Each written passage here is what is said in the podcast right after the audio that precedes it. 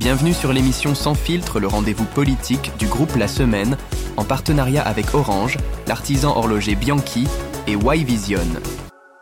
Bonjour à toutes et à tous, euh, bienvenue euh, au Salon des Parèges pour cette deuxième édition de Sans filtre, euh, le rendez-vous politique de, de la semaine. Merci au Cercle des Parèges et à son directeur Lionel Ollinger de nous accueillir une nouvelle fois. Permettez-moi bien sûr de, de saluer aussi euh, nos partenaires, euh, l'Union des entreprises de Moselle, je salue son, son président euh, André Bousser, remerciements également à, Orange, représenté par Anthony Parmentier, remerciements à l'artisan horloger Joaillier Bianchi, bonjour Alexandre, et je salue aussi notre partenaire audiovisuel Y-Vision et son dirigeant Grégory Retter, car comme vous le savez, cette émission est enregistrée et sera diffusée sur la semaine.fr et sur ses différents réseaux sociaux.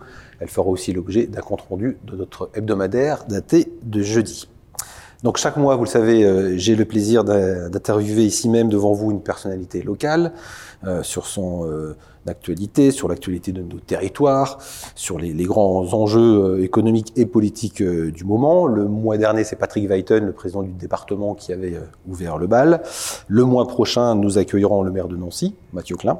Et aujourd'hui, eh bien, nous accueillons une parlementaire mosellane, Isabelle Roche, qui est donc aujourd'hui sous les projecteurs de Sans filtre. Bonjour Isabelle Roche. Bonjour Stéphane. Vous allez bien? Très bien, un peu installé. stressé, mais ça va. Ça va aller, un café, un verre d'eau Café, verre d'eau, tout, va bien. Tout va bien, on va y aller. Donc Isabelle Roche, vous êtes députée de Moselle, élue de la 9e circonscription, c'est mmh. celle de, de, Thionville, vous avez 54 ans. Vous avez commencé votre parcours au Parti Socialiste, adjointe au maire de Bertrand Merz, alors maire de, de Thionville. Vous avez été élue conseillère départementale dans la foulée, toujours affiliée au Parti Socialiste. Puis vous, vous, adhérez, vous effectuez un recentrage en 2014, vous adhérez à l'UDI, au centre droit donc, et vous êtes réélu avec cette étiquette au département. En 2017, la vague Macron se profile, vous décidez de rejoindre ses supporters et vous faites votre entrée à l'Assemblée nationale à 48 ans sous l'étiquette En Marche. 2022, le président de la République est réélu, vous aussi, assez confortablement, mmh. sur, sur votre circonscription euh, acquise à Emmanuel Macron. Réélection donc à l'Assemblée, mais avec une nouvelle étiquette, celle d'Horizon, le parti politique d'Édouard Philippe et vous décrochez à l'Assemblée euh, la présidence de la Commission des affaires culturelles et de l'éducation, une des huit commissions permanentes de l'Assemblée, et nous y reviendrons. Première question, Isabelle Roche, un peu une question sans filtre justement.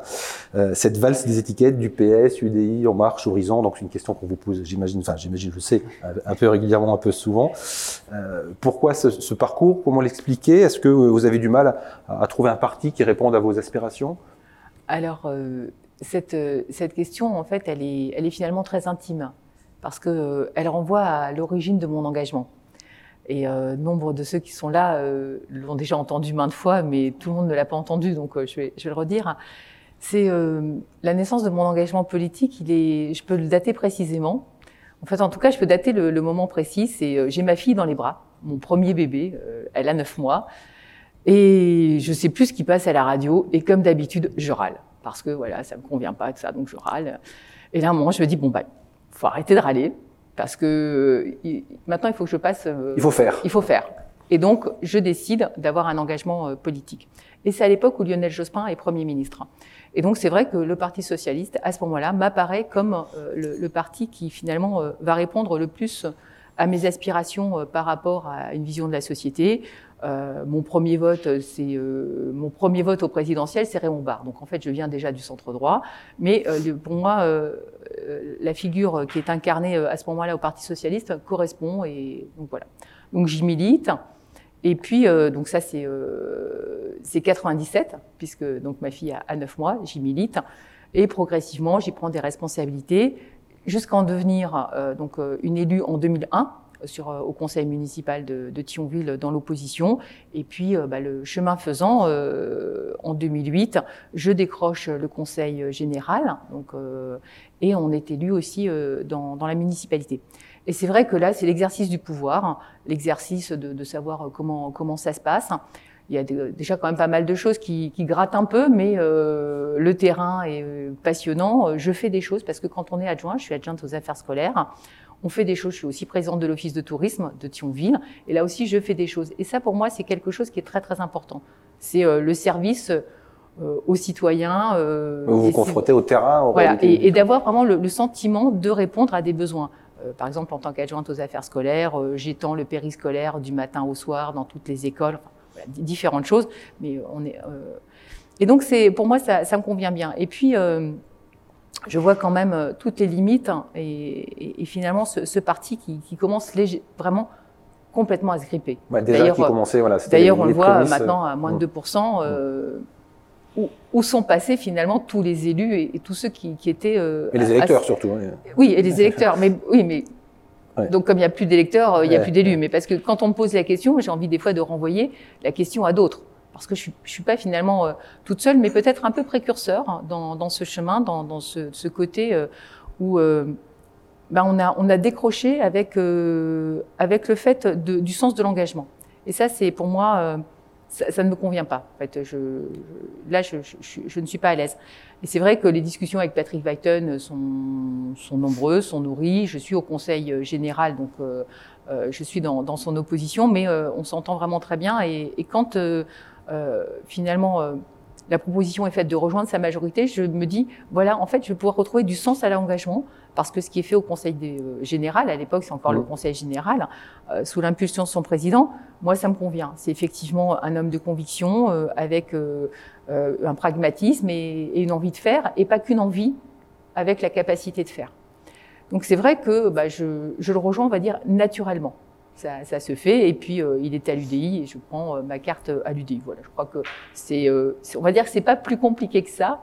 Et il faut pas chercher plus d'explications que euh, une amitié politique et euh, le, le, fait que voilà on est on est et ensuite en marche finalement le c'est aussi naturel parce que la proximité est voilà. encore un peu plus forte j'allais euh, dire entre peut-être l'UDI et, et, et, en marche. mais, en tout cas la, la démarche d'Emmanuel Macron à l'époque. Exactement en fait. Donc moi je suis au, au conseil général avec avec Patrick. Et mais alors il faut quand même savoir pour la petite histoire que quand je rejoins je lui dis j'arrête la politique. On voit que ça a bien marché que il y, a des fois et je, je lui dis, euh, et puis, euh, bah, visiblement, lui a pas trop envie que j'arrête la politique et, et, et je, je, je, vais sur, une, sur un canton que je gagne et je deviens vice-présidente du, du, conseil départemental. Donc là, à nouveau, j'entre dans un exécutif.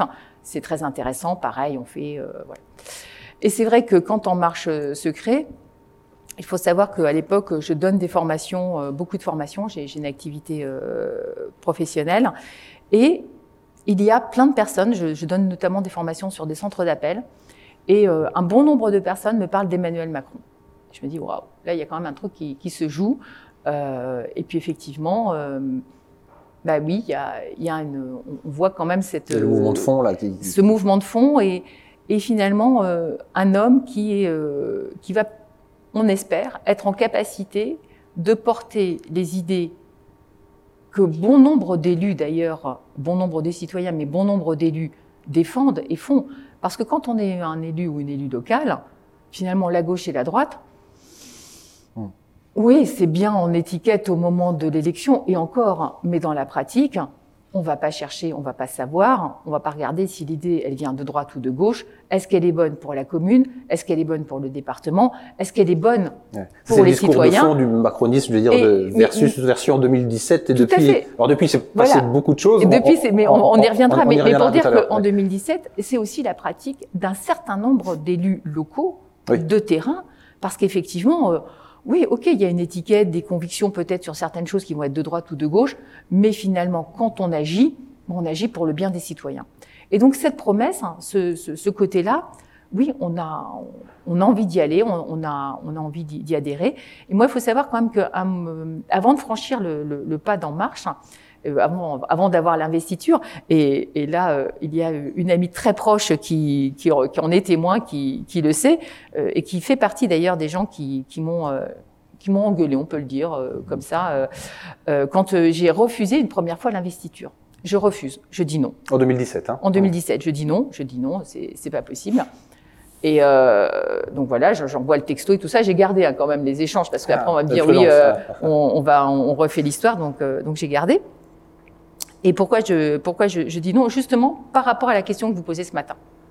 Parce qu'on va me dire, ça y est, voilà. Euh, et donc je me dis ça, je peux pas le faire et je peux pas le faire notamment par rapport à mes enfants, par rapport à mes amis. Voilà, tant pis c'est peut-être euh, là où, je, où j'ai envie d'être, là où je me sens bien.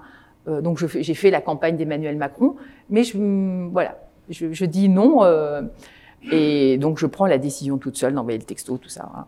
Puis après, je le dis seulement après aux gens qui m'entourent. Et là, leur réaction est assez violente et je m'y attendais pas du tout. C'est-à-dire en me disant, mais c'est n'importe quoi, tu te rends compte, c'est là où tu es, c'est comme ça que tu fais de la politique, euh, pourquoi tu as dit non? Je suis pas... Voilà, j'ai dit non parce que... Et là, vraiment, c'est un... donc là, je comprends que j'aurais dû dire oui, mais tant pis, j'ai dit non. Donc euh, les choses se font. Euh, les, circonscriptions euh, sont affichées, euh, sont annoncées avec des noms. Et la 9e de Moselle, en face, il n'y a toujours aucun nom. Bon, bah ouais, il n'y a toujours aucun nom. Donc euh, je me dis, bon, bah je fais quoi maintenant? Et je suis relancée, et là, je dis oui. Je dis oui parce que euh, Et vous avez bien fait, enfin, a priori. voilà, j'ai bien fait. Mais Pour je vous, en dis, tout cas, pour voilà, et je dis oui, je dis oui, mais je dis oui parce que euh, je sais que maintenant je peux dire oui, que les gens dans mon entourage euh, sont là et sont ok. Et finalement, euh, cette euh, cette conception de la politique, elle fédère énormément de personnes. Donc, on reviendra tout à l'heure en, en fin d'entretien, enfin, sur, la, Mm. sur la dernière partie de l'entretien, sur euh, les relations aujourd'hui au sein de la majorité, Oui. sur le, le contexte euh, Voilà. national qui est assez, Et donc, assez, assez particulier. Et donc pour vous dire que bah voilà, en 2017, En Marche, effectivement euh, élu, et euh, donc moi je suis bien dans cette majorité, on fait plein de choses et tout ça, Mhm. c'est vraiment très très bien. Mais je suis une élue locale aussi, et je reste une élue locale. Et quand Édouard Philippe euh, crée son parti, Horizon, Horizon, en octobre euh, 2021, euh, j'y suis. Je suis euh, au Havre, euh, et on n'est pas forcément si nombreux que ça, en tant que parlementaire. Parce que beaucoup disent oui, c'est bien, mais peu ont le courage d'aller au Havre pour s'afficher. Et moi, parce qu'à l'époque, vous êtes, euh, vous êtes en marche. Enfin, ah oui, moi êtes, je suis en euh, marche et, et je, et je suis dans la majorité et je reste dans la majorité, j'y suis très bien. Mais c'est vrai que Édouard Philippe a cette vision euh, du territoire, euh, des élus locaux. Et ça, c'est quelque chose qui. Ouais. Alors, c'est la différence justement avec le macronisme qui a eu du mal à avoir cet enracinement. Oui, et, Voilà. et qui- et- voilà, c'est le reproche qu'on en fait notamment, c'est d'être un peu hors sol justement. Et, Alors- là- et à l'inverse, Horizon, euh, enfin, en tout cas, se définit comme un, Oui. un parti d'élus. Enfin, il Oui. s'appuie en tout cas sur les, sur les élus. Et oui. Et ça, moi, je, je pense qu'on est à ce moment-là où il faut vraiment, enfin, continuer et en tout cas euh, bien avoir ce lien, euh, parce que depuis euh, que je suis élue, depuis 2017, moi, quand je rencontre les maires, euh, les conseils municipaux, je leur dis toujours, j'ai cette phrase, hein, je leur dis, vous êtes les yeux et les oreilles du territoire. Parce que moi, quand je suis à Paris, quand euh, on légifère, euh, quand je prends les décisions, elles ne peuvent être nourries que par la, enfin, par la base, que par ce qui se passe sur le terrain. Et si j'ai pas de relais, ça devient compliqué. Ça veut pas dire que je vais dire oui à tout ce qu'on me dit, ou que je vais dire non à tout ce qu'on me dit, mais Il faut le. c'est euh, c'est avoir, euh, quand on dit l'air du temps, mais c'est euh, de savoir comment les, les choses s'ancrent et se font sur le Alors, terrain. on parlera de, de sujets de terrain euh, dans quelques Ah. instants. Et, je- et- et donc, voilà pourquoi voilà, Horizon. pourquoi le, le- parcours alors, Pourquoi le, le parcours Mais toujours euh, en restant euh, avec cette conviction, avec ce, ce côté euh, je sers mon pays, je sers les citoyens et je suis, euh, je suis dans cette dynamique. D'accord. Alors justement, servir le, vous êtes à l'Assemblée, donc deuxième mandat. Mm. Euh, vous êtes, euh, vous héritez donc de la présidence de la commission des affaires de- culturelles Oui. et de l'éducation. Alors, ah, est-ce que vous pouvez expliquer c'est quoi cette commission, qu'est-ce qu'on y fait et à quoi ça sert? Alors, hérité, pas Enfin, complètement. Pas hérité, oui, c'est une expression. oui. Non, non, mais, je- oui, parce qu'en fait, je suis élue. Et ça, c'est pas. euh, D'accord. Pour être présidente de la commission, Oui. vous êtes, vous êtes J'ai- élu par vos pairs, quoi. Je suis élue par mes pairs, je suis élue euh, par les membres de la commission. Donc, euh, c'est mon, mon parti décide qu'effectivement ce sera moi la candidate, mais je suis quand même élue par les autres, les autres députés. Une commission, c'est quoi? En fait, il y a donc huit commissions permanentes à l'Assemblée, et une commission permanente, c'est finalement une mini-assemblée, mais une mini-assemblée thématique. C'est euh, c'est 74 députés qui représentent fidèlement les, euh, les tendances politiques de l'Assemblée. Et une commission, c'est important parce que euh, à deux titres, législatif et de contrôle. Législatif parce que c'est au sein de la commission que vont être discutés un certain nombre de textes, un certain nombre de lois, donc que ce soit les projets de loi ou les propositions de loi. Et euh, c'est à partir de la commission que les premiers amendements vont être vus, que tout ça va être fait, et c'est le texte qui sort de commission qui est débattu dans l'hémicycle. La responsabilité de, du ou de la présidente, c'est de savoir aussi si les amendements sont recevables, pas recevables, c'est d'organiser les débats, c'est de faire en Donc sorte... on est vraiment dans le travail législatif. On est 100%, vraiment dans le travail législatif. Il faut savoir que euh, au niveau législatif, un président de commission, c'est un des, des postes les plus importants à l'Assemblée. Donc on a la présidente de l'Assemblée nationale, bien sûr, qui est garante de tous les débats. Mais ensuite, hein, euh, dans, le, dans le côté législatif, hein, ça fait partie des postes hein, qui sont les plus, voire les postes les plus importants. Donc, et d'ailleurs, en Moselle, c'est la première fois qu'un député ou une députée est présidente de commission. D'accord. Voilà. Bon, bah, de toute façon, euh, 8 sur, so- 8 sur 577, c'est vrai que... on- on, va juste citer les, Voilà. les thématiques, je crois, Voilà. qui font partie Et- de, de- de la commission. oui, et donc, euh, les thématiques, c'est l'éducation, Ouais. les affaires culturelles. Donc, les affaires culturelles de façon très large. hein, ça va du spectacle vivant à l'audiovisuel, en passant par le cinéma, la musique. Enfin, voilà, c'est tout ce qui euh, concerne la culture, le sport, la vie associative, la propriété intellectuelle et un peu du numérique. Ouais, donc c'est assez vaste quand même. C'est très très vaste. C'est euh, une des commissions les, au budget le plus important et c'est une des plus belles commissions justement par euh, le côté euh, vaste et par le côté euh, touché à, au quotidien des, des personnes. Et donc une commission, c'est le côté législatif, mais aussi c'est le côté contrôle. Et ça, j'y tiens beaucoup. Euh, mes pères, euh, les, les députés qui m'ont élu le, le savent et, et dans mon discours d'introduction, euh, je l'ai dit. Je souhaite aussi que cette commission fasse, joue vraiment son rôle de contrôle de l'exécutif. C'est une démission du, du Oui. Parlement. hein, enfin, C'est une démission, mais on a tendance à l'oublier. Parce qu'on voit souvent euh, la mission, euh, on fait des lois et tout ça, on est très content. Il y en a, il y a des députés qui ont des lois qui portent leur nom, bah, c'est super. Oui, ok, euh, c'est super, mais si elle n'est pas effective, hein, si, euh, si elle ne sert à rien, si elle est mal appliquée, c'est pas euh, ça. c'est- Et donc c'est dans la commission qu'on va pouvoir avoir ces, euh, ces travaux de contrôle, donc de façon de plusieurs natures, soit par les auditions. Donc on va auditionner un certain nombre de personnes, les députés vont poser des questions, donc euh, ça c'est très important, ou par des missions. Donc je vais donner, donc ça c'est aussi le, le- la présidente qui, qui va faire en sorte que, euh, que des missions euh, soient données à différents députés, qui vont faire euh, pendant six mois un travail de contrôle, d'évaluation d'une loi ou d'une politique publique. D'accord. Ok. Bah, c'est bien, ça permet euh, au moins euh, voilà, à tout le monde ici de, de- de comprendre un peu mieux ce qu'est euh, cette, Mm. cette commission et l'importance de, Oui. de ce travail législatif. Alors, nous, ici, en, en Moselle, on, on vous connaît un peu plus euh, sur euh, vos implications sur les dossiers notamment transfrontaliers, Mm. les dossiers nord-mosellan, ce qui est normal Mm. sur votre circonscription. Alors, justement, sur cette thématique-là, euh, lundi 17 avril, s'était tenue à, à Thionville euh, la 7e CIG, c'est la commission intergouvernementale franco-luxembourgeoise. Vous en étiez, Oui. hein, je crois, voilà. Oui. Euh, la secrétaire d'État Laurence Beaune euh, avait fait le, le déplacement. Euh, elle a confirmé aux côtés de son homologue luxembourgeoise un certain nombre d'avancées, notamment le Mm. phasage de 440 millions euh, Mm. d'euros cofinancés par les deux pays euh, pour améliorer les, les dessertes, euh, les infrastructures ferroviaires entre la France et le Luxembourg. Confirmation également de collaboration en matière de santé, de sécurité, autour du télétravail. On en Mm. dira quelques mots, c'est un sujet important pour les frontaliers. Donc, vu comme ça, on a donc l'impression que, ça fonctionne mieux euh, entre les, deux pays, que cette, cette conférence porte un peu ses fruits. Mais on a l'impression que c'est lent quand même. Euh, et d'ailleurs, dans les colonnes de la semaine, la, la, la ministre luxembourgeoise regrettait que ça prenne autant de temps. Et lorsqu'elle disait cela, elle semblait rejeter la, faute côté français. Alors, est-ce que, est-ce que ça va assez vite? Est-ce que ça traîne? Est-ce que c'est la, force, la faute euh, des Français? Alors, en fait, on peut toujours penser que c'est la faute de l'autre. Ça, c'est en politique, c'est assez facile. Euh, moi, j'ai fait euh, du coaching, et d'ailleurs, euh, il y a aussi un ami très proche qui est là et qui est un peu, al- qui est aussi un, un peu la cause de, de- de ma présence ici. mais bon, ça, c'est une autre histoire. Donc, on peut toujours rejeter la faute sur l'autre en disant, bah, voilà, c'est. Moi, j'ai plutôt tendance, quand quand il y a quelque chose qui me dérange, de savoir ce que moi je n'ai pas fait. Ou ce que... Et en fait, la faute, elle est ni du côté français ni du côté luxembourgeois. On est dans de la diplomatie, on est dans du temps long. Et quand on, parle, euh, quand on parle des 440 millions pour le phasage des travaux, euh, notamment dans le ferroviaire, mais c'est forcément du temps long. Parce que le temps des études, le temps des travaux, le BTP, euh, le TP, ça ne se fait pas d'un coup de baguette magique. Donc, on aimerait que ça aille plus vite, mais on a un temps incompressible, même de chantier. C'est pas, euh, c'est pas uniquement ça. on a un temps incompressible aussi de discussion.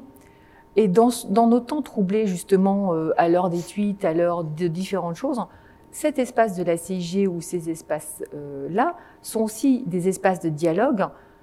Et on sait que ça prend du temps, mais c'est ce qui fait qu'on a la, la, force et que les projets sont matures et ensuite aboutissent.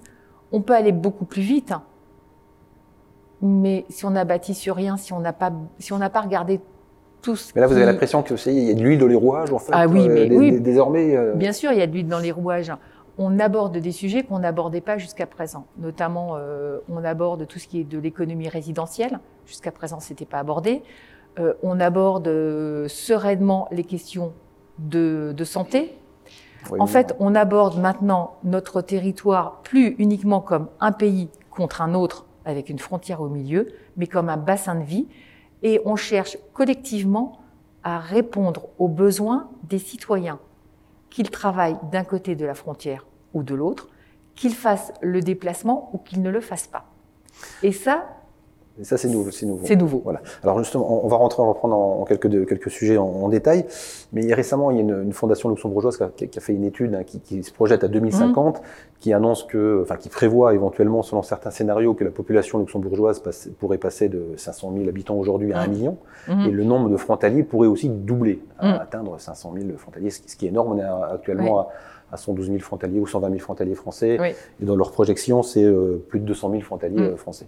Alors première question, est-ce que vous, vous y croyez un petit peu à cette projection? Et la deuxième, derrière, est-ce que ça vous effraie? Enfin, quelle est votre réaction? Alors, ce sont des projections. Donc, euh, ça a le mérite de nous faire réfléchir et de savoir euh, comment, euh, comment on va anticiper les, euh, notamment les flux et différentes choses. L'habitat, en fait, il y a. euh, Donc, même si on n'arrive pas sur le million d'habitants euh, à Luxembourg et euh, les 500 000 frontaliers, tout, Tout, confondu. tout, hein, tout pays euh, confondu, oui. C'est 200 000 euh, français voilà, et le reste, le belge et allemand. allemand, belge ou français. Euh, on, on sait qu'on est sur des, des projections haussières, donc euh, est-ce qu'on arrivera à cela ou un peu moins? On sait En tout cas, la tendance euh, la est- tendance, est à la hausse. tendance est à la hausse. Donc euh, ça, ça j'y crois. Maintenant, est-ce que ça m'effraie? Non. Est-ce que je m'y prépare? Oui. Alors vous, vous y préparez Est-ce que le Oui. est-ce qu'on va assez vite Là, encore une fois, ça revient à la question précédente, mais euh, on voit déjà que ça coince énormément. Euh, on imagine de doubler le nombre de frontaliers français alors Mm. que ça coince, c'est déjà une galère pour eux euh, tous les jours. Euh, est-ce que euh, les conférences telles que celle de, d'il y a une, dizaine de jours, est-ce que les chantiers, etc., est-ce que ça va assez vite ou est-ce que vous- ou est-ce- la crainte, c'est de dire, est-ce qu'on ne va pas dans le mur finalement euh, à la paralysie du système? Alors, moi, je, n'y crois pas. Euh, je n'y crois pas parce que justement, comme je vous disais, on, on commence à réfléchir en bassin de vie. Euh, moi, je dirais même plus, il faudrait qu'on réfléchisse aussi en métropole, la métropolisation. Je pense que c'est, c'est, on, on devrait aller euh, vers, euh, vers cela. Euh, La métropolisation, c'est-à-dire euh, c'est-à-dire que, ben, à un moment, de voir Thionville ou Thionville-Luxembourg Thionville-Luxembourg. D'accord. Enfin, et de réfléchir en termes de problématiques, de prendre l'exemple sur les métropoles, que ce soit Paris, Lyon, Marseille, et euh, comment on, régule et, on régit les flux. Maintenant, euh, pour moi, euh, ça peut être une, chance pour nos deux territoires qu'effectivement on ait ce type de projection. On va, je, vais, juste vous expliquer comment moi je travaille. Je pense que ça c'est, important pour comprendre pourquoi je, m'y projette finalement de, de façon sereine et pourquoi des fois j'ai des coups de gueule. Parce que euh, j'entends euh, régulièrement euh, Yaka, Faucon, notamment, on va sûrement parler du télétravail, bon, on n'a qu'à augmenter le seuil, on n'a qu'à faire ci, on n'a qu'à faire ça. Deux personnes qui, en fait, hein, ne prennent pas les problèmes à la racine. Et c'est pour ça que je vous parle de, de, de métropolisation ou autre, c'est qu'à un moment, on prenne le temps, et c'est, ça vient en contradiction finalement avec ce que vous me, ce que vous me demandiez, euh, est-ce qu'on va Ça, assez vite, vite, oui, ou avec, pas euh, Mais avec la réalité du, du, Voilà. du, ter- du quotidien Mais et puis aussi avec le, Le problème, c'est que beaucoup confondent vitesse et précipitation. Donc, on a eu euh, un certain nombre de personnes qui, parce que voilà, euh, trouvent que ah ben, on devrait faire comme la Suisse, on devrait faire comme ci, on devrait faire comme ça, sans regarder quelle est la réalité de notre territoire et quelle est la réalité des conventions fiscales, quelle est la réalité du droit international, et qui euh, disent oh mais si on veut, on peut. Non, on a des règles internationales, on a des accords bilatéraux, et on doit faire avec. Alors, on peut prendre l'exemple. Vous avez le télétravail. Voilà. Tout à fait. Donc, euh, on va. On, on, peut faire un peu. C'est l'occasion. On fait un peu de pédagogie. On va faire un peu de pédagogie. Où on en est aujourd'hui du télétravail Vers quoi on, peut aller On peut espérer aller raisonnablement. Donc, le télétravail, je précise, c'est pour les frontaliers, évidemment, qui ont le droit à un certain seuil de, de jours télétravaillés en France. Euh, donc, expliquez-nous le, le dispositif. Alors, le télétravail, à la sortie du Covid, on s'est dit super, euh, on a tous télétravaillé, il faut qu'on continue le télétravail. Et puis euh, donc euh, les, frontaliers, donc ceux qui résident en France et qui travaillent à Luxembourg, à un moment se, sont venus me dire ah c'est horrible, je peux pas télétravailler plus de à l'époque 29 jours. Ok, bon bah.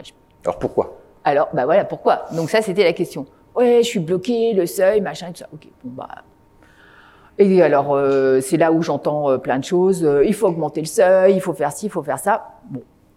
Puis moi, je, ça, ça, ça va pas parce qu'augmenter le seuil, un seuil, c'est un seuil. Ça veut dire qu'on a le droit de le franchir. C'est pas un plafond. Donc je fais, je me dis bon là, il y a, y a, vraiment quelque chose à creuser. Et je creuse, donc et j'expertise et, et j'y vais et je me rends compte que le nœud du problème, c'est pas ce seuil fiscal, c'est la façon dont on prélève l'impôt. Parce qu'un seuil fiscal, qu'est-ce que c'est? Enfin, la fiscalité, c'est quand un résident français qui travaille à Luxembourg, il paye ses impôts à Luxembourg. Jusque-là, tout va bien. Quand il travaille en France, normalement, il doit payer ses impôts en France, même quand il est de droit, enfin de contrat luxembourgeois. Parce que l'impôt, c'est la règle européenne, c'est on est imposé sur le, sur, à partir du lieu où on travaille. Donc, il travaille en France, il doit être imposé en France. Mais par les conventions fiscales bilatérales, on dit aux résidents français, quand vous travaillez en France 29 jours, finalement, bah, on fait comme si vous étiez euh, encore à Luxembourg, vous devez la fiscalité à Luxembourg. Par contre, si vous dépassez les 29 jours, la fiscalité est due en France. Donc on voit bien qu'on peut les dépasser, puisque à ce moment-là, euh, c'est quand on, dépasse, on doit en France. Donc il n'y a pas de raison. Donc on, peut le faire. On pourrait le faire. Mais en fait, ça c'est la théorie. Et la pratique est très compliquée. Et c'est là où ça a bloqué. Parce qu'en pratique, c'est les entreprises luxembourgeoises qui doivent prélever l'impôt sur le salaire hmm. du, du, du salarié pour le reverser aux finances publiques françaises. Et là, moi, les entreprises luxembourgeoises me disent non. C'est compliqué, double déclaration, fiduciaire et tout. Donc, on ne veut pas, on ne peut pas. Et c'est pour ça que je me rends compte que vraiment, ce, le nœud, euh, ce qui bloque, c'est bien ce prélèvement à la source. C'est d'obliger les entreprises luxembourgeoises à prélever l'impôt pour les finances publiques françaises. Et je bataille pendant un an avec Bercy Vraiment, c'est une bataille euh, très difficile, mais pas qu'avec Bercy. Je bataille aussi avec d'autres élus, et je bataille en fait euh, avec un certain nombre de personnes qui, me disent ah oui non, mais on n'a qu'à augmenter le seuil. Mais augmenter le seuil, je vais vous dire pourquoi c'est pas une bonne idée. D'abord parce qu'on va perdre de la fiscalité en France, parce que le fait de simplifier euh, la collecte de, de l'impôt fait que on peut dépasser ce seuil facilement maintenant, donc on est sur 34 jours, mais quand euh, le salarié va, va, travailler 35 jours, ça va être 35 jours qui vont être dus en France. Donc ça veut dire qu'on récupère de la fiscalité en France. Et cerise sur le gâteau, pour la majorité des salariés, l'impôt français est moins élevé que l'impôt luxembourgeois puisqu'il est beaucoup plus progressif. Donc on a tout intérêt à, à le faire. Et pourquoi ce serait pas une bonne idée d'augmenter ce seuil et de le passer à 50 jours?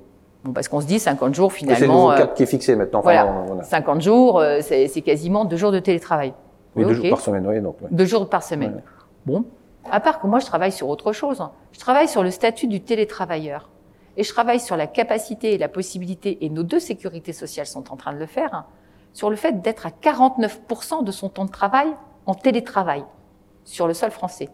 Et là, à 49%, vous vous rendez compte que les 50 jours, euh, on les explose. On les explose.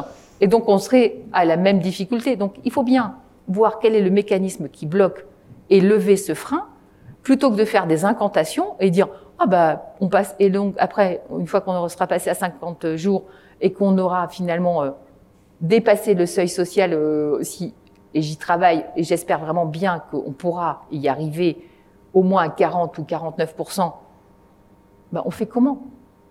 On, aura des difficultés.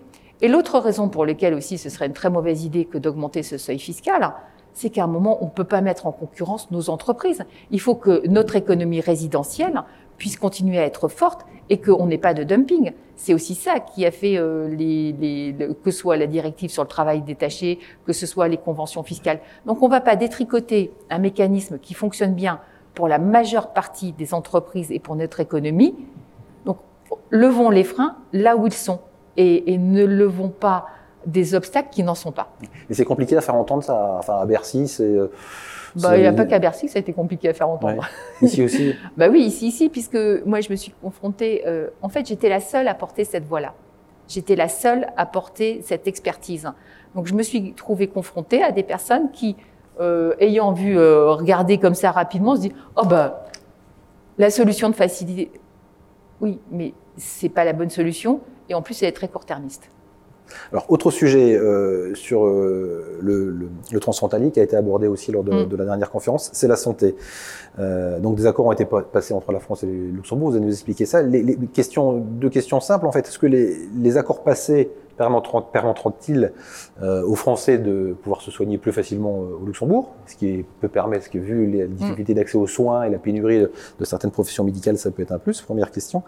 Et euh, deuxième question, est-ce que ces accords ne vont pas accélérer justement la, la fuite du personnel médical euh, France, enfin, formé en France vers le Luxembourg?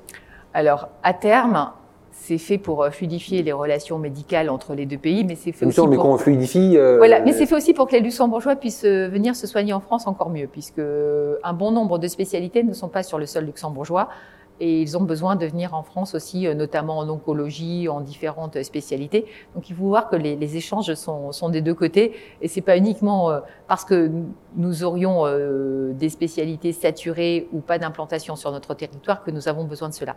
C'est euh, l'échange, il est des, il est des deux côtés, et c'est là où on revient à la notion de bassin de vie.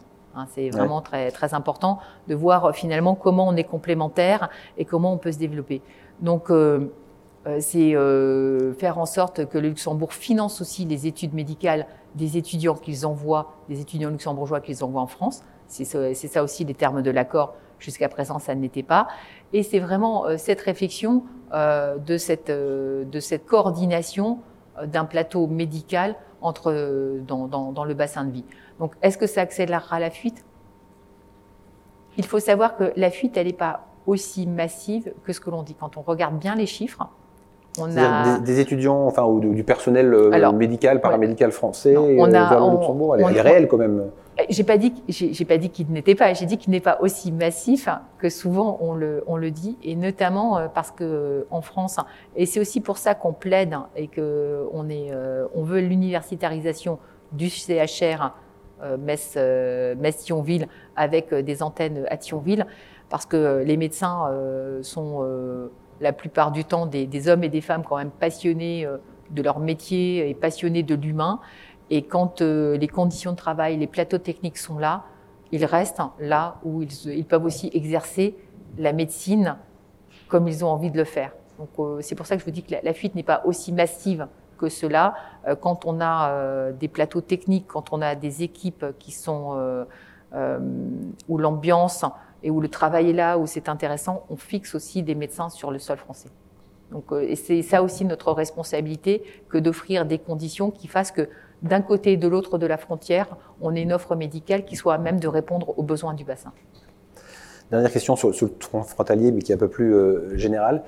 Qu'est-ce qu'il faudrait selon vous Alors, j'ai bien compris, hein, il faut expliquer, prendre le temps, etc. Mais mm. qu'est-ce qui pourrait encore dégripper encore un peu plus la situation? On a tendance à dire souvent, enfin certains élus disent mm. que bah, finalement, vu de Paris, le franco-luxembourgeois, euh, c'est pas très important. Euh, certes, il y a un peu de, il y a des diplomaties, mais vu du Quai d'Orsay, voilà, c'est pas la priorité. Vu de ah, Bercy, ah, si, c'est si, peut-être si, pas la priorité. Si, vous avez une autre lecture, ah, bah, si, si, vous êtes membre de la majorité, c'est pour ça que vous le dites. Non, mais, bah, en fait, euh, c'est important parce que dans l'Union européenne, un pays une voix. Oui, donc, vous, donc euh, le Luxembourg, c'est une voix, donc c'est très important dans la, dans la diplomatie et, et vu de Paris, c'est. Mais y compris au niveau, ce qu'on appelle des, des technocrates de Bercy ou de des, des, diplomates euh, ah, du bah, Quai d'Orsay Ils ont bien. Alors, ils des diplomates du Quai d'Orsay sans aucun problème. Vraiment, euh, que ce soit les différents euh, cabinets ministériels avec lesquels j'ai eu à traiter depuis 2017, ils ont vraiment bien, bien conscience de l'importance de nos liens et, des enjeux. Et vu de Bercy depuis 2-3 ans ou un peu plus, où ils en ont bien conscience aussi. Oui, oui, c'est voilà. Et, et, si on revient juste un tout petit peu en, en, arrière de l'interview avec le, le, côté justement présidente de commission, c'est aussi maintenant des interlocuteurs on ne raccroche pas au nez d'une présidente voilà, de commission. ça vous donne un point en plus. voilà. C'est ce que vous dites. Donc, euh, c'est pour ça que l'article 3 du PLF euh, a été, euh, enfin, l'article 3 du projet, du, l'article 3 de la loi de finances, donc, permettant la suppression de, du prélèvement à la source pour les résidents français, a été mis a été suspendu, dans... repousser. Ah non non, a été mis dans la loi de finances, c'est-à-dire que maintenant il n'y a plus de prélèvement à la source pour les résidents français qui travaillent à Luxembourg. Donc ça a été un an de bataille, mais la présidence de la commission, on va dire, mon statut a aidé. A aidé. Ses fruits. Oui, oui. On va revenir sur des sujets justement euh, mm. un, peu, un peu nationaux. Euh, on est dans une séquence des, retraites, on a l'impression mm. qu'elle ne se termine pas, alors même la loi a été validée par le Conseil mm. constitutionnel, elle a été promulguée par le président de la République, mais dans l'opinion, on en parle encore. On parlait tout à l'heure, en plaisantant entre nous, des, des, des, accueils que peuvent avoir les ministres ou le président de la République ici ou là par, par, certaines franges de la population.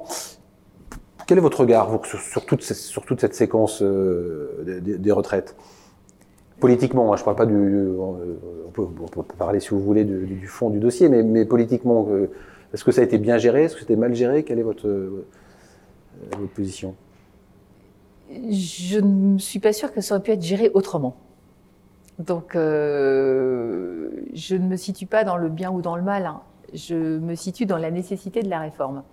Et à un moment, euh, quoi qu'on fasse, quoi qu'on dise, de toute façon, c'est pas populaire. C'est pas populaire d'obliger les gens à travailler deux ans de plus. Et je parle bien d'obligation. Euh, moi, quand on me dit qu'il y a 70% de Français qui sont contre, en plaisantant souvent, je dis ah bon, il y a que 70%. Je comprends pas qu'il n'y ait pas 100%. Parce que franchement, euh, obliger, et c'est bien dans le terme d'obligation à travailler deux ans de plus, ça fait pas forcément plaisir. Maintenant, je sais aussi que cette réforme, elle est indispensable, elle est nécessaire. Et que, euh, à l'heure des réseaux sociaux, à l'heure du buzz médiatique, finalement, il était très très difficile de pouvoir euh, avoir un propos nuancé et de pouvoir poser toute la problématique sur la table. Parce que quand on dit euh, ah ben on revient à la retraite à 60 ans ou on peut garder 62 ans, ok, D'accord. On prend, allez, voilà, on fait le pari, on reste à 62 ans. Il faut savoir que les mêmes qui vous disent qu'on peut rester à 62 ans, vous disent aussi, effectivement, acceptent et ont conscience que notre système, on a besoin d'y faire quelque chose puisqu'il n'est plus équilibré. Qu'on a vraiment besoin de rééquilibrer le système et que si on le laisse, dériver, on va avoir de gros problèmes. Donc, comment on revient à l'équilibre du système? C'est quoi la méthode? Si on reste à 62 ans, parce que c'est ça qu'il faut, qu'il faut dire. Si on reste à 62 ans, il y a différentes solutions. Et moi, des fois, je prends le parallèle avec euh, quand euh, à un crédit. Par exemple, quand vous faites un crédit, vous avez une certaine mensualité euh, parce que vous avez décidé que vous pouvez pas mettre plus que, je sais pas moi, 300 euros de remboursement. Et vous avez emprunté une, une somme. Donc, pour ne mettre que 300 euros de remboursement, vous avez quoi comme possibilité? La durée, le taux d'emprunt, le montant que vous empruntez. Enfin voilà, c'est et c'est comme ça. Donc maintenant, si vous empruntez plus, ben, vous paierez plus. Et donc c'était ça en fait la réforme des retraites. Si on voulait, enfin, si on voulait garder le niveau de pension, parce qu'il était hors de question de baisser le niveau de pension. Si on ne veut pas augmenter les cotisations, parce que pareil, il était hors de question d'augmenter les cotisations. Augmenter les cotisations, ça veut dire deux choses moins de pouvoir d'achat et moins de productivité. Euh, l'autre, l'autre facteur sur lequel il faut jouer, c'est la baisse du taux de chômage. Ça, à l'heure actuelle, on y arrive à peu près. Mais on ne sait pas euh, la, conjoncture, on ne sait pas ce, qu'elle est.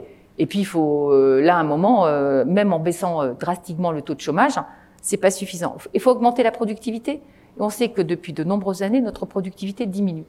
Donc, quand on vous dit qu'on peut rester à 62 ans, il faut juste savoir que c'est à la condition d'avoir des pensions plus basses, maintenant et dans le futur, ou, ou et ou d'augmenter les cotisations. Et ça, c'est le choix que la majorité, en responsabilité, ne voulait pas faire.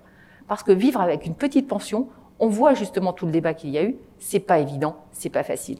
Donc voilà, c'est pour ça. Donc maintenant, bien ou mal géré, il fallait la faire, cette réforme. Alors, il fallait aller au vote ou il fallait faire le 49-3 On revient un peu en arrière là sur le. le ben, on, alors, le, le 49-3, qu'est-ce que c'est le 49-3 Parce que moi, j'ai entendu dire démocratie et tout ça.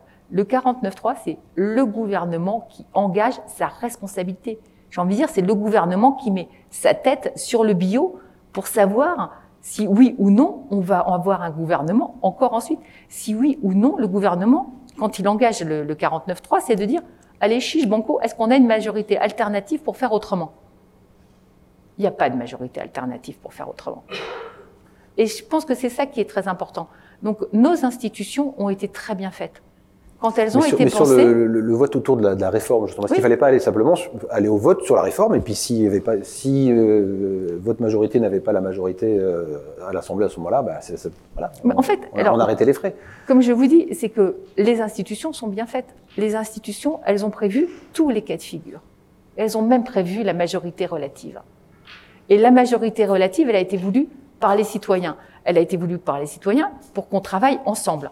Et quand nos oppositions déposent des milliers d'amendements, ils empêchent d'aller au vote. Donc, les institutions étant bien faites, il y a différents outils qui existent, dont le 49.3. Donc vous parlez évidemment de majorité relative.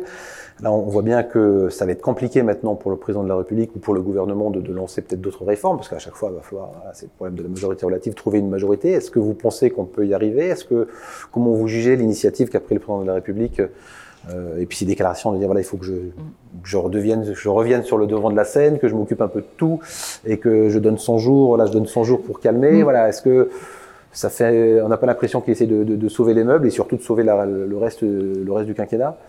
Ben, le président de la République, j'ai envie de dire, il, il s'inspire ou il va faire un peu ce que notamment euh, nombreux euh, présidents de commissions euh, font euh, dans leur commission.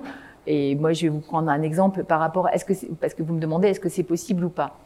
On va prendre euh, la loi sur les Jeux Olympiques qui, qui est passée. La commission dont- que je préside était saisie au fond, donc on avait à discuter un certain nombre d'articles, donc et qui ensuite étaient débattus dans l'hémicycle et notamment celui sur le dopage. Donc euh, le dopage, euh, avec euh, un certain nombre de tests et tout ça, c'est intuitivement tout le monde n'était pas d'accord. Vous voyez, c'était un peu que ce soit à l'extrême gauche ou à l'extrême droite, il y avait des. Donc on en a débattu en commission. Voilà, bah, la présidente elle a mouillé la chemise hein, bah, sur la loi Jop. En même temps, sur la loi Jeux, olympiques, c'est c'est c'est c'est un peu normal. Et puis, euh, quand c'est arrivé dans l'hémicycle, on a rediscuté à nouveau un redépôt d'amendements et tout ça. Et cet article a été voté à 83 voix pour et zéro contre. Donc oui, c'est possible de travailler ensemble. C'est possible à condition d'aller, ben justement, on revient, de prendre du temps, d'aller chercher les points d'accord. Et quand on va chercher les points d'accord, on s'aperçoit qu'on peut y arriver. Mais c'est vrai que ça demande du temps. Et c'est vrai que ça demande euh, un travail et puis euh, bah, des fois peut-être un peu une mise en danger, euh, d'accepter que l'autre nous dise des choses avec lesquelles on n'est pas forcément d'accord. Donc départ. voilà, on peut encore gouverner d'ici à la fin euh, du, du Bah, quinquennat, on l'espère en tout cas. Bah il n'y oui, a pas besoin de renverser la table, il n'y a, pas- il y a pas besoin d'une dissolution par exemple? Bah, une dissolution, on aura exactement la même assemblée après. Donc euh, on va se retrouver dans, dans, dans, la, même, dans la même configuration. Euh, moi, je pense qu'il est vraiment urgentissime euh, que euh, prenne bien la mesure de ce que les Français ont envoyé comme message il y a un an. Mais quand je dis on, c'est que nous, collectivement, sur tout l'échiquier politique, on en soit bien conscient. Et qu'on qu'on veuille bien aller chercher des points de consensus et pas la conflictualisation permanente. Parce que sur les bancs de l'Assemblée, il y en a quand même quelques-uns pour qui c'est le jeu.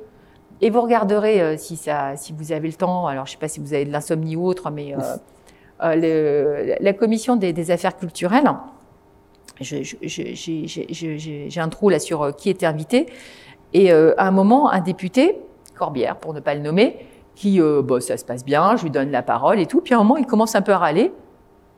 Et euh, bien, mais en gros, c'est les autres qui embêté. Je dis non, monsieur le député, c'est vous avez le traitement que ont tous les autres députés. Et quelque part, en fait, ça lui plaît pas parce qu'il n'a pas été distingué. Donc c'est ça en fait. On a un côté de l'échiquier pour qui la conflictualisation, elle est le mode d'expression et le, le, la, la, façon de faire. Donc même quand ça se passe bien, il faut qu'ils aillent au clash. Donc c'est ça aussi que. Donc d'un côté on a la stratégie du clash avec LFI et de l'autre côté la stratégie presque de la respectabilité avec le Rassemblement euh, oui, national. Ou, euh, ou du clash quand vous regardez quand même en commission comment ça se passe, c'est pas toujours la respectabilité. Mais bon, voilà. C'est, euh, je pense qu'il faut. Euh, la recherche de la respectabilité. Voilà. C'est, mais on est, on est, on est que dans la recherche. On n'est pas forcément, euh, en tout cas, dans, dans une sorte de vernis, mais qui peut régulièrement craquer. Et on le voit notamment dans les commissions qui sont filmés, mais qui sont sûrement moins médiatisés que l'hémicycle. Voilà, parce que l'hémicycle, on a vu même une certaine violence, enfin, des comportements oui. quand même assez particuliers Tout à fait. de la part de, de, de l'opposition. Oui. Une certaine violence, comment vous la, vous la vivez? Parce que donc c'est votre deuxième mandat, c'est nouveau automatiquement, vous n'aviez pas, vous n'aviez pas ça au premier mandat. Alors, la violence, elle a toujours existé dans l'hémicycle. Elle a toujours existé. Euh, et, et moi, je mets ça euh, en lien. Bon, bah, je vous disais en fait la stratégie de la conflictualisation et tout ça, mais euh, en fait, euh, je, mets ça en lien avec euh, les sujets sur lesquels je travaille beaucoup, notamment dans la commission, ce qu'on peut appeler euh, l'économie de l'attention ou le, le, combat pour l'esprit critique. Pourquoi? Parce qu'en fait, à l'heure actuelle, le jeu d'un certain nombre de personnes, quand je dis d'un certain nombre de personnes, c'est-à-dire de GAFAM, les patrons des GAFAM, c'est de faire le plus de fric possible. C'est de faire le GAFAM, plus d'argent Google, possible. Amazon, Facebook, voilà, Google, euh, Amazon, Microsoft, Facebook euh, et tout ça. Le but de ces, euh, de, de ces dirigeants, c'est de faire le plus d'argent possible. Et pour faire le plus d'argent possible, c'est d'avoir le plus de clics possible. Et finalement, quand on fait du buzz, quand on fait ci, quand on fait ça, on détruit la démocratie et on enrichit un certain nombre de personnes. Mais cette économie de l'attention, euh, elle a été bien comprise par certains. Et finalement, moi, je suis très inquiète hein, par, rapport, euh, par rapport à cela. Euh, c'est que euh, on ne se rend pas compte collectivement que si on continue, on va dans le mur et on va à la destruction de la démocratie. Donc c'est peut-être un, projet politique pour certains, et je soupçonne l'extrême gauche d'avoir ça comme projet politique, mais je pense que l'extrême droite l'a aussi. Donc attention à ne pas être les idiots utiles des GAFAM et à ne pas encourager les GAFAM. Donc je pense que cette, cette stratégie qui est finalement euh, euh, pas amusante, mais euh, qui, euh, Qui attire l'attention en tout cas. qui attire l'attention, qui fait que, mais à chaque fois c'est un clic supplémentaire. Et le clic, c'est remplir les caisses. Ouais. Donc, euh, mais par rapport à la violence, la violence, elle a toujours existé dans l'hémicycle. La nouveauté, c'est qu'elle déborde l'hémicycle. Voilà, alors c'est euh, une question aussi, c'est que même si pas il y a des, des incivilités comme l'a, l'a défini le, le président de la- République avec l'accueil et les casseroles, mais Mm. ça peut aller beaucoup plus loin. et Vous en avez été Mm. aussi victime. Mm. Je rappelle, je crois que c'est votre Oui. votre permanence à Thionville dans, dans la vitrine a Oui. été brisée plusieurs fois, au point que vous ne par- votre assureur ne voulait même plus vous Non. assurer. Voilà. Mais j'ai cru comprendre que c'était résolu parce que vous ça avez, vous monté d'un étage, je crois. Euh, bah ça oui, j'ai déménagé. Vous j'ai- déménagé. Voilà. Mais alors, voilà, lorsqu'on est euh, député, lorsqu'on est élu, comment comment on vit euh, cette violence-là? Parce que bah, déjà, peux la décrire sans faire de voyeurisme, mais la décrire un peu. C'est-à-dire, c'est euh, on peut vous apostropher dans, la rue ou c'est comment ça se passe? Oui, on peut, on peut m'apostropher dans la rue, mais ça, j'ai envie de dire, ça a été de, de tout temps. Maintenant, euh, la différence, c'est que euh, là où il y avait du dialogue, où il y avait des fois des attaques verbales, elles peuvent être physiques. Et, euh, c'est vrai que ce qui a été démontré dans l'hémicycle, euh, ou même certains députés qui se permettent de mettre des ballons de foot à l'effigie de, euh, certains ministres, euh, légitime une violence physique. Et ça, en effet, on a changé de dimension par rapport à cela. Maintenant, comment moi je le vis J'essaye souvent de mettre ça à distance et puis, euh, j'ai un cercle familial et un cercle d'amis qui me protègent de cela. Quand je dis qu'ils me protègent, c'est-à-dire que bah, si ça va pas, si c'est trop dur, euh, ce sont des messages, ce sont différentes choses. Ils sont, Vous sont êtes entouré. moi. ouais, je suis ouais, voilà. Mais voilà, c'est franchement, c'est pas toujours évident à vivre. Ouais, alors, euh, globalement, là, vous l'avez déjà dit, au niveau de ce sujet, sujet démocratique, comment on peut faire pour recoller les morceaux quoi? Comment on peut faire pour euh, apaiser un terme à la mode. Comment on peut mm. faire pour euh, combler le, fossé, le fossé qui existe entre les élus et, un certain nombre de, nos concitoyens. Alors, le fossé, est-ce qu'il est entre les élus et les différents citoyens ou est-ce qu'il n'est pas entre nous tous? Est-ce qu'il n'est pas dans ces bulles informationnelles dans lesquelles on s'enferme, dans lesquelles justement, je vous disais, en fait, cette économie de l'attention va nous entraîner, euh, ces algorithmes qui font que euh, on va toujours aller chercher euh, le buzz, aller chercher le clash, à faire en sorte que si on pense pas comme la personne d'à côté, c'est pas bien, à devenir très manichéen. Euh, à quel moment on va retrouver des, espaces où on va pouvoir dialoguer, on va pouvoir s'écouter? Euh, Moi, j'avoue que pour l'instant, j'ai une, forme d'inquiétude. C'est pour ça d'ailleurs que je travaille énormément sur ces sujets et que je fais travailler la commission énormément sur ces sujets pour que on, on, puisse à nouveau se, enfin, dialoguer, se parler. Là, moi, quand je me promène dans la rue, ou euh, quand euh, dans mon activité de député, j'ai quand même plus souvent des messages me disant que c'est bien que des messages m'insultant ou, euh, ou même dans la rue des, des gens qui vont, qui vont venir m'insulter. Alors, je, fais très attention quand je dis ça, parce que quand je dis ça, je sais que je peux provoquer par cette phrase une avalanche de commentaires négatifs sur Twitter. Donc, je mets Twitter à part. Euh, quand je, dis ça, c'est sur, euh, sur les, on va dire, des canaux plus, plus traditionnels. Mais, comme je fais bien, le, enfin, on va dire, je fais bien le travail, bah, l'algorithme, ça l'amuse pas. Enfin, je sais pas, enfin, mmh. en plus, c'est personnifié un algorithme, c'est un peu ridicule, mais je, ça va pas monter. Euh, les trains qui arrivent à l'heure, ça fait pas la une des journaux, ça fait pas la une de Twitter, ça fait pas la une de donc donc on est euh, dans, dans, ce côté aussi où euh, pour retrouver il y a plein de choses qui, qui se passent bien, mais c'est pas ce qu'on met en avant. On va mettre en avant forcément ce qui, ce qui se passe mal. Et ça donne un côté anxiogène et ça donne un côté où c'est difficile de se parler. J'étais euh, à Paris au moment euh, où il y a eu euh, les, feux de poubelle et ce genre de choses, et tout le monde disait Oh, mais ça doit être horrible dans Paris, tout ça. Et moi, je disais, je marche tous les matins, je fais 4 km pour me rendre de chez moi à l'Assemblée, donc je marche. Tout ça. Oui, c'est la loupe déformante des, chaînes, d'infos. Et... effectivement, j'ai vu des poubelles dans les rues, mais j'ai vu des quartiers aussi où il n'y avait pas de poubelles. J'ai vu quelques feux, mais quelques feux. En fait, c'était pas. Donc, on, on, voit bien que bah, c'est ce qui fait du clic, c'est le feu de poubelle. Ouais. C'est pas la rue qui est propre. Donc, euh, comment on retrouve la confiance? J'ai envie de dire, mais c'est comment on retrouve le dialogue entre nous tous, entre le politique et les citoyens, mais les citoyens entre eux. Comment on retrouve la confiance dans le journalisme? Je suis co-rapporteur de la mission Bloch. Donc la mission Bloch, la loi Bloch, euh, concentration des médias et tout ça.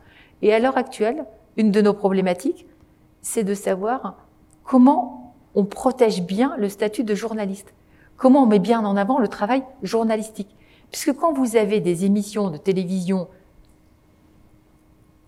enfin, en fait, ce sont des pseudo-journalistes, hein, ce sont des influenceurs, ce sont des animateurs, mais en aucun cas des journalistes, mais qui viennent un peu sur de l'information, bah il n'y a pas d'éditorialisation, il n'y a pas de vérification des faits, il n'y a pas ce que vous faites euh, au quotidien.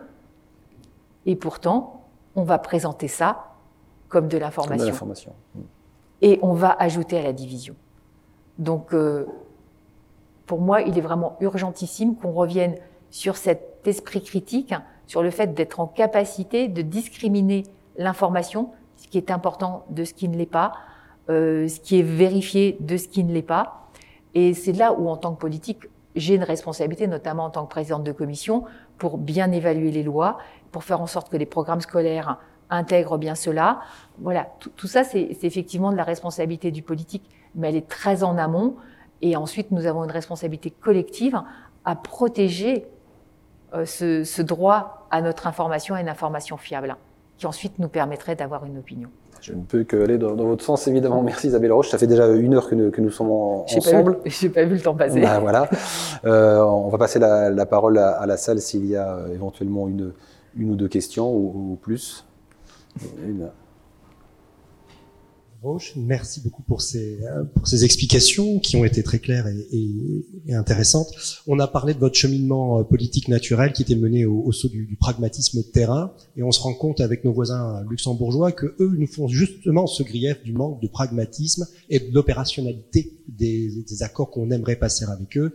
Ils tiennent pour preuve Belval, le transfrontalier en général en ce qui concerne les voies de communication, en ce qui concerne les flux euh, où on a des gens qui mettent des fois plus d'une heure pour faire 35 euh, km.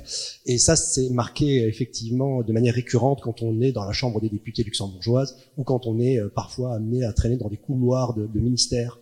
Alors on se demande pourquoi on n'arrive pas à avoir une action commune de la part de l'ensemble de notre millefeuille représentatif au niveau territorial, de sorte à ce qu'on soit entendu par nos amis luxembourgeois et que le pragmatisme soit de mise dans nos relations. Alors, j'ai envie de dire ça, c'était avant. euh, pourquoi je dis ça C'était avant? Parce que justement avec les conférences intergouvernementales, on a bien la secrétaire d'État qui est euh, en chef de file de cela et qui réunit en amont le millefeuille, comme vous dites, pour que justement les propositions soient faites et qu'on ne parle que d'une seule voix avec le Luxembourg. C'est d'ailleurs ce qui fait que les dernières CIG ont été beaucoup plus productives qu'elles ne l'étaient auparavant. Et puis aussi euh, avec la capacité euh, par le principe de, de subsidiarité, c'est-à-dire euh, de voir euh, quels sont les acteurs qui seraient en capacité de faire mieux au plus proche du terrain la capacité d'agir, que ce soit pour le président du département ou pour le président de région. Mais ça, c'est pas encore visible, mais c'est ce qui est fait. Le travail, là, faut... Le travail est fait, mais c'est vrai qu'on reste encore sous cette, euh, sous cette idée que notre millefeuille est préjudiciable alors que notre millefeuille permet aussi euh, souvent de résoudre les problèmes du quotidien beaucoup plus rapidement que si on était complètement centralisé, parce que centralisé, ça veut dire vu de Paris, et sur notre frontière, ça fait un peu loin. Donc euh, un chef de file, des réunions régulières pour savoir comment ça se passe, et puis euh, la capacité à des élus locaux d'avoir les mains libres. Merci. Autre question? Jérôme Barrier. Si, si, c'est bon. Euh, J'avais une petite question institutionnelle. Vous avez dit tout à l'heure à quel point euh, votre engagement politique était lié à, à, à, votre envie de faire des choses concrètes. Or, euh, les députés aujourd'hui, euh, euh, à cause du non-cumul des mandats, n'ont plus de, de fonction exécutive. Alors, aucun d'entre eux n'a de fonction exécutive par définition, puisque c'est la loi en cours, mais bon nombre d'entre eux en plus n'en ont jamais eu. Et je voulais avoir votre, votre sentiment sur ce sujet. Oui, alors euh, moi je vais vous dire, heureusement qu'on n'a pas de fonction exécutive en plus. Parce que pour avoir été dans des exécutifs, pour avoir été vice-présidente du conseil départemental, pour avoir été adjointe au maire, et pour euh, connaître la enfin, maintenant la réalité du travail de, député, je ne vois pas comment en 24 heures, en endormant 7 ou 8, euh, je pourrais faire pour être réellement comment dire, en plein exercice de responsabilité dans un exécutif et dans le travail de député tel qu'il nous l'est demandé. C'est-à-dire quand, on le fait, euh, que ce soit euh, enfin, du côté législatif et du côté contrôle. Parce que comme, euh, je, vous l'ai dit, pour moi, le côté contrôle est vraiment très très important. La question, elle est finalement, quel lien on a avec le terrain? Et c'est là où la réforme il y a peut-être eu un impensé de la réforme et de, de voir euh, finalement euh, quel, euh, comment on va faire pour avoir ce, ce, côté ressenti et, et, du territoire. Donc, est-ce que c'est maintenant à la loi d'organiser des réunions entre les députés et les maires de leur circo? Peut-être pas. Mais en tout cas, euh, quels sont les espaces que l'on va créer? Et le Covid nous y a aidé quand même, parce qu'on avait des préfets qui ont réuni euh, les grands élus. Et je pense qu'au fur et à mesure du temps, on, on, on constate que ces liens se créent. Et c'est ça qui est très important. Donc, moi, je suis pas forcément pour l'institutionnalisation des liens dans des instances formelles, mais pour promouvoir et faire en sorte que ça, que ça se fasse. Moi, dans ma pratique du quotidien, régulièrement, je réunis les maires, régulièrement j'échange avec eux, j'ai une boucle WhatsApp avec un, la majorité des maires de, de ma circonscription, donc euh, où on échange des, des, informations. Donc je pense qu'on a, euh, c'est le temps qui, qui le fera. Donc, en tout cas, ne pas revenir sur le, le cumul des mandats. Mais, mais moi, je suis pas pour revenir sur le cumul des mandats tel qu'il était fait auparavant. Mmh. Mais je reste une élue locale, hein, puisque je suis conseillère régionale de base, j'ai été conseillère départementale de base, et si je le souhaitais, enfin, euh, on a aussi des gens qui sont conseillers municipaux de base. Donc ça, on peut tout à fait. Euh, ça vous arrivez à être à la voilà, fois euh, tout à fait ça. À la région euh, et, ça, ça on va dire ça, ça ne pose pas de problème. Mais par contre, être dans un exécutif et en responsabilité, il faut être honnête. Enfin, c'est c'est pas c'est pas sérieux si on veut faire le travail correctement. Okay. Merci. Autre question. Mais par contre, il faut trouver les liens et, et se parler. Oui, ça, oui. Bonjour, merci pour euh, pour votre franchise, en tout cas votre votre intervention. Moi, j'avais une question sur l'audiovisuel. Tout à l'heure, vous auriez peut-être pu préciser, mais peut-être que vous ne voulez pas lui faire, qu'il n'y a pas que les milliardaires, il n'y a pas que les GAFAM qui sont détenus par les milliardaires, quand même les trois chaînes d'information continuent en France aussi. Oui. Et, et euh, ma question n'était pas là, hein. c'était juste de dire quel est votre rôle, euh, le rôle du Parlement et de la Commission dans le financement de l'audiovisuel public, puisque c'est un sujet quand même euh, oui. important. Avec la en, en regard justement de tous ces GAFAM et chaînes l'information qui essaye de faire le buzz avec tout ce que vous avez dit fort justement tout à l'heure. Ouais, avec la suppression de la. Tout de à la fait. redevance. Alors, je pourrais vous dire Joker, mais je vais pas vous le dire. Alors, pourquoi je pourrais vous dire Joker? Euh, Tout simplement parce que euh, on a lancé une mission euh, de sur euh, une sur l'audiovisuel public et euh, les conclusions doivent être rendues au mois de juin. Donc, c'est pour ça que c'est pas que je veuille me défausser, mais euh, on a il y a une vingtaine de collègues qui font partie de cette mission. Il y a un rapporteur qui est Quentin Bataillon et le président qui est Jean-Jacques Gauthier. Donc ils font huit heures d'audition par semaine et ils doivent rendre leur rapport au mois de, juin.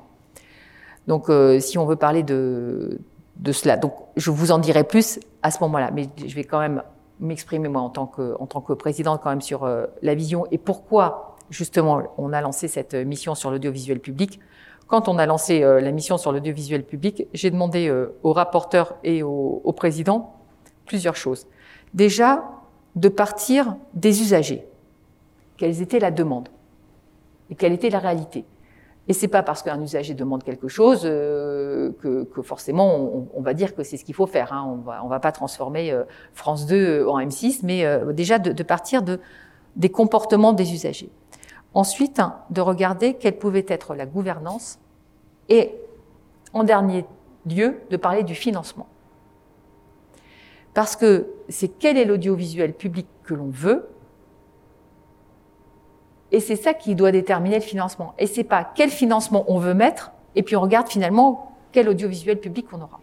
Donc, moi, il me semble qu'on a besoin d'un audiovisuel public fort, pour que justement ça challenge aussi euh, le, privé. Hein, on, a, besoin de, ces deux, côtés, le public et le privé, pour que justement euh, on ait la meilleure information de qualité.